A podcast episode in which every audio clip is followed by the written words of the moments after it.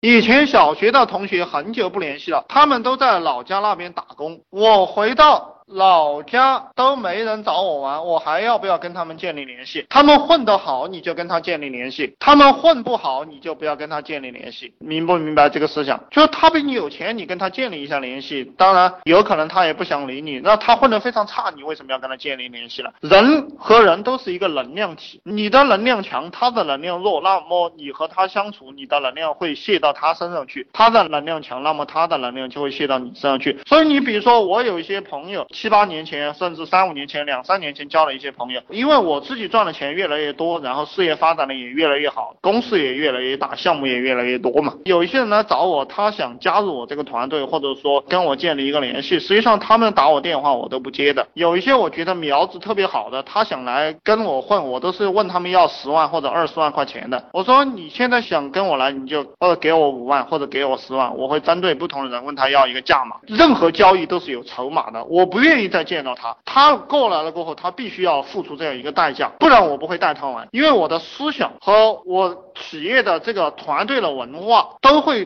对他产生正面的影响，他能够学到很多东西，会把他身上那些毛病都给他干掉，他能够明白一些赚钱的思想和门道，那在我这里。所以他必须是要交钱的，不交钱为什么要带他，对不对？这个穷人和富人是有差别的，这也是为什么很多穷人去找那个富人敲别人的门，别人也不开，别人不愿意见他。所以你们要从这些理论当中和这些实践当中去获得一些经验。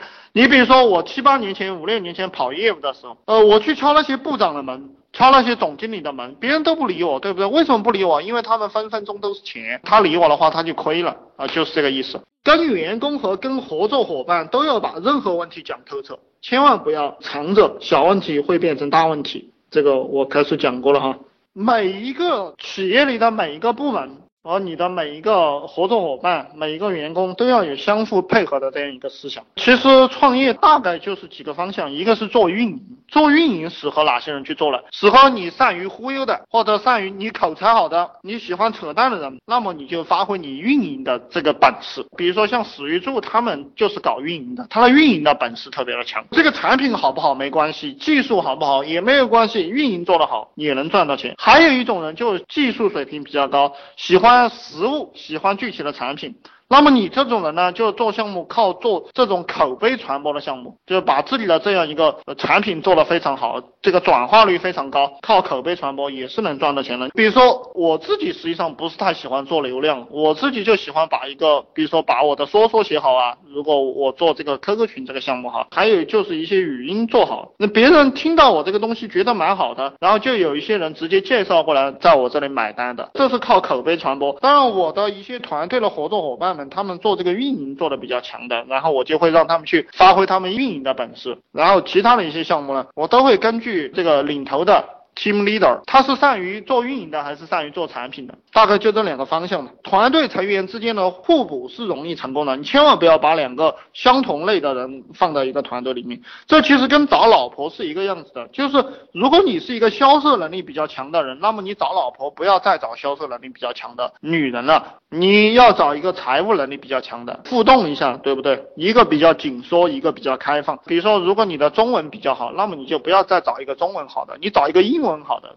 好老婆有什么标准？这个女人支不支持你？逻辑清不清晰？这个女人是不是无理取闹？对不对？有很多女人无理取闹，非常的讨厌。她支不支持你？比如说，你说你要干一个什么项目，她马上就在家里面闹，或者是把这个锅碗瓢盆给你砸了，或者说这个日子不要过了。你又把这个钱拿去干什么干什么了？这种女人就是千万不要娶。这个好老婆就是砸锅卖铁跟你玩，这个就是好老婆。她愿意跟你一条道走到黑，你去坐牢，她给你送饭，这就是好老婆。在贴吧是不是主号发帖，小号发广告进行互动？我们这个主号呃发帖，小号顶帖，主号发帖，小号发广告也可以。二楼三楼你可以说楼主的号码是多少呀？然后下面再跟一个小号哦，我知道楼主的 QQ 号是多少，然后就就这样发。办法都是人想出来的，你要去想办法。